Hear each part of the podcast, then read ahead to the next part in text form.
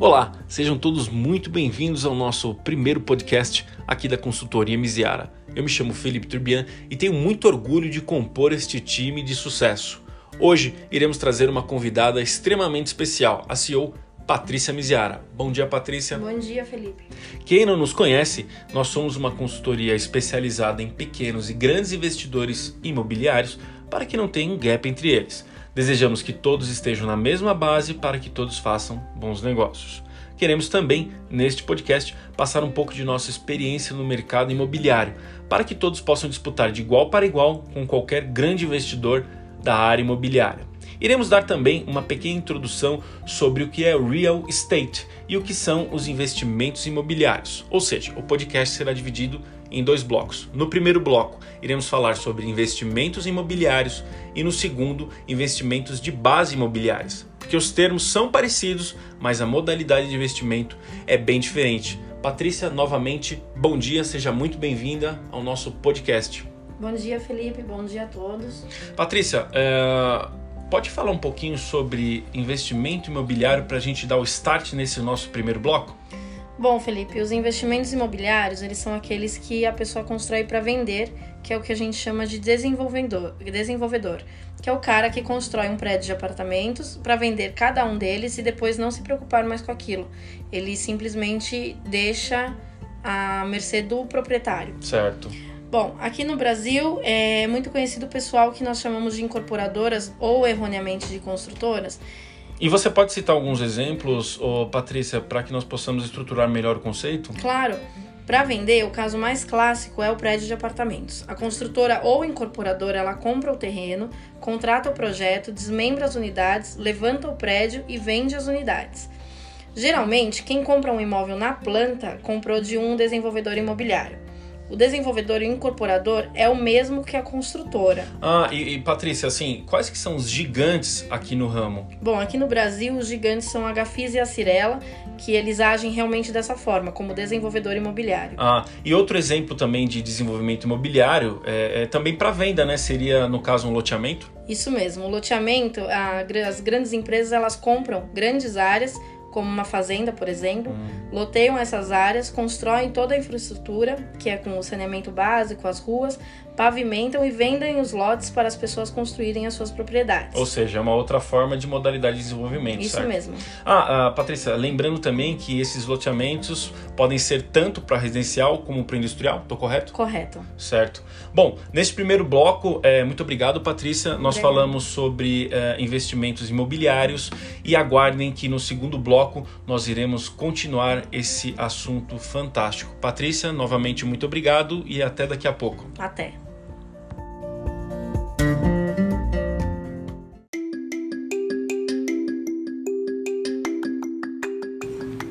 Boa tarde a todos os nossos ouvintes. Eu sou o Felipe Tubian, analista de marketing aqui da consultoria Miziara. Sejam muito bem-vindos ao nosso segundo podcast e hoje eu trouxe um convidado muito especial, Ivan Miranda, advogado especialista em direito tributário e também colaborador aqui da consultoria Miziara.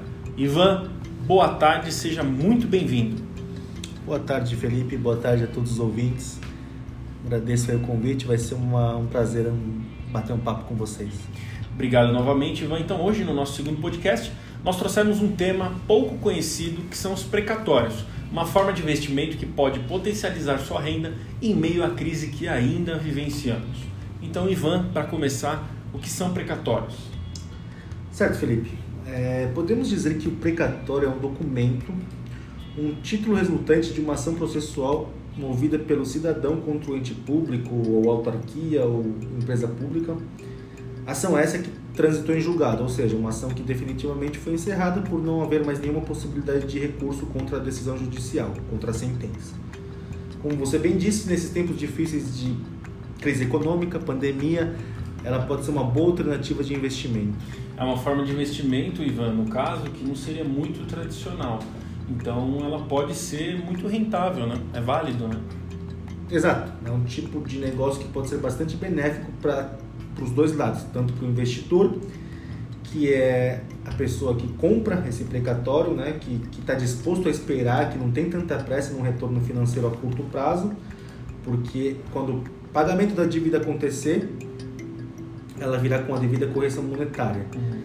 E por outro lado também, a pessoa que estiver vendendo esse título também acaba sendo benéfico, pois não, não estaria nessa incerteza de, de espera pelo pagamento e, e estaria recebendo um valor um pouco inferior, mas estaria recebendo um valor à vista no, no ato, no momento daquela venda. Certo. Entendi. Então vou criar um background aqui, ô Ivan, para nós exemplificarmos, para os nossos ouvintes é, se inserirem um pouco mais no conceito do precatório. Certo. Vamos lá. Então o exemplo é o seguinte: eu entrei numa ação contra o governo estadual ou contra o INSS. Eu ganho uma ação de 100 mil reais, por exemplo. Eu tenho direito de receber esse pagamento, o Estado ou o INSS vão me pagar quando puder? Seria isso, Ivan? Sim, sim, eles foram condenados através de uma sentença. Eles têm uma dívida contra a pessoa física ou jurídica, Uhum. mas realmente é difícil dar uma, pre- uma precisão de quando esse pagamento vai ser realizado. Né? Exemplificando, da, da mesma forma como você bem o fez. É, quando uma pessoa física ou jurídica tem uma dívida, o juiz pode penhorar o bem dessa pessoa, Uhum. transferir para outra, que no caso é o credor, que tem o direito de receber. Mas no caso do Estado, esses bens são indisponíveis. Ele não tem bens para que podem ser penhorados e deve, dessa forma, sim ou sim, pagar o valor financeiramente. Certo. Não é um pagamento simples, pois isso entra no orçamento anual do Estado, isto é, são, são resolvidas e controladas através das leis e diretrizes orçamentárias do ente público, né? Dependendo do caso, isso pode levar um bom tempo. Ou seja, existe todo um processo judicial e até mesmo administrativo para que o ente público pague sua dívida. Isso. Na verdade, o precatório é um processo administrativo que se inicia após a finalização do processo judicial, com o objetivo de que os débitos da administração pública resultantes de processos judiciais sejam pagos. Certo, então vamos simplificar. É, existe é, um, um processo, é, no caso, por exemplo, onde o advogado. Atua, É. exato, em síntese, Sim, a parte vencedora através do seu, a parte que tem o direito ao crédito, né, através do seu advogado, elabora o requerimento para o cumprimento de sentença Certo. ao juiz dessa, ao juiz da causa. Né, o juiz da causa ele expede o ofício à presidência do tribunal que instaura o precatório. Expedido o precatório, haverá requisição do presidente do tribunal desse pagamento ao poder executivo, seja ele governador, prefeito ou até mesmo presidente da república Uhum. para que assim finalmente se viabilize o pagamento do débito ao credor, seja ele pessoa física ou pessoa jurídica, mas o direito dessa pessoa em um processo ganho contra o Estado. certo. Então pode-se dizer que existe um certo procedimento que demanda muito tempo. Então, no caso, não existe uma previsão de pagamento, porque as pessoas, é, eu ia dizer possuem, mas não possuem o dinheiro, né? Isso. Elas, o dinheiro está lá e elas precisam receber. E como a gente não tem, não tem como Com certeza, né? a certeza de nada, como que a gente faz para poder antecipar, é, se Exato. aproximar ainda mais desse nosso objetivo? E justamente nessa, nesse período que entra a nossa consultoria, entre a expedição do precatório e a data do pagamento, porque como a gente exemplificou, as pessoas, muitas pessoas necessitam do dinheiro, né, o quanto antes. Elas não podem esperar a demora do pagamento e assim elas querem vender os seus precatórios. E nós da consultoria Misiara trabalhamos com, melhor, com a melhor taxa de mercado para pagamento, para pagamento imediato dessa dívida, após, claro, a devida análise do processo. Análise que o nosso, a nossa consultoria Também realiza. realiza, certo, Ivan? dependendo é, caso a caso, a gente sempre faz um, um detalhado estudo do, do- do- dos precatórios, até porque existem diferentes tipos de precatório, né? Sim. Existem os precatórios de natureza alimentar, né? que são as decisões sobre salários, pensões, aposentadorias, benefícios previdenciários, e também os de natureza comum, que são as decisões sobre desapropriações, indenizações por dano moral, tributos.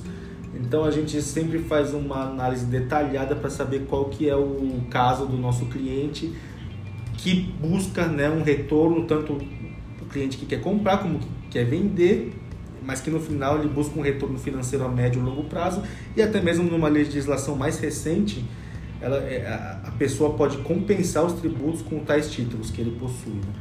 Ou seja, eu vejo que a consultoria Misiara ela realiza sonhos, né? Ela realiza sonhos porque as pessoas eh, têm esse dinheiro, o Estado demora para fazer o pagamento e nós conseguimos realizar o sonho dessa pessoa que ela quer receber o dinheiro, né? Então, Ivan, eh, muito obrigado pela participação aqui em nosso podcast. Obrigado aos ouvintes. Nos siga no Instagram, né? Arroba consultoria.misiara.insta, tá? Ivan, mais uma vez, muito obrigado pela sua participação. Eu que agradeço, Felipe. A gente pode aí numa próxima oportunidade estar falando mais específico, especificando mais o assunto, né, referente a, a, a modo de compensação de tributos através de, de, desses títulos precatórios. Certo. E, bom, numa próxima oportunidade estarei à disposição. Muito obrigado. Então nos vemos no nosso, no nosso próximo podcast, certo? Certo. Obrigado e até mais. Até.